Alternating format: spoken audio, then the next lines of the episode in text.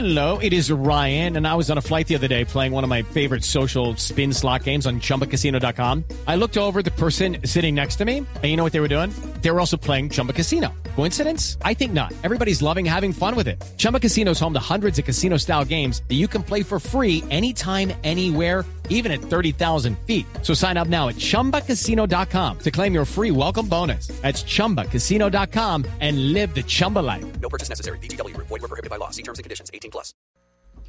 Dos treinta y dos minutos de la tarde. Hace pocos minutos culminó la reunión de Capriles con miembros del Congreso colombiano. El venezolano insistió en que hubo fraude electoral en Venezuela y llevará su denuncia a diferentes países del mundo.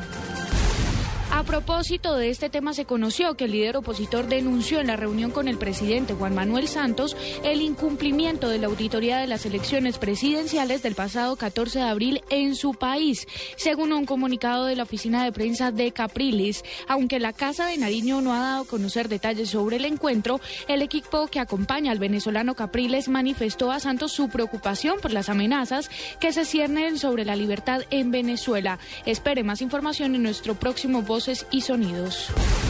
El ministro de Defensa, Juan Carlos Pinzón, respondió al informe del CINEP sobre 20 falsos positivos registrados en 2012. En medio de un debate en el Congreso sobre la ley que reglamenta el fuero militar, Pinzón desmintió que se hayan registrado esos falsos positivos y pidió con ímpetu dejar de decir que todo lo que hace la fuerza pública son falsos positivos.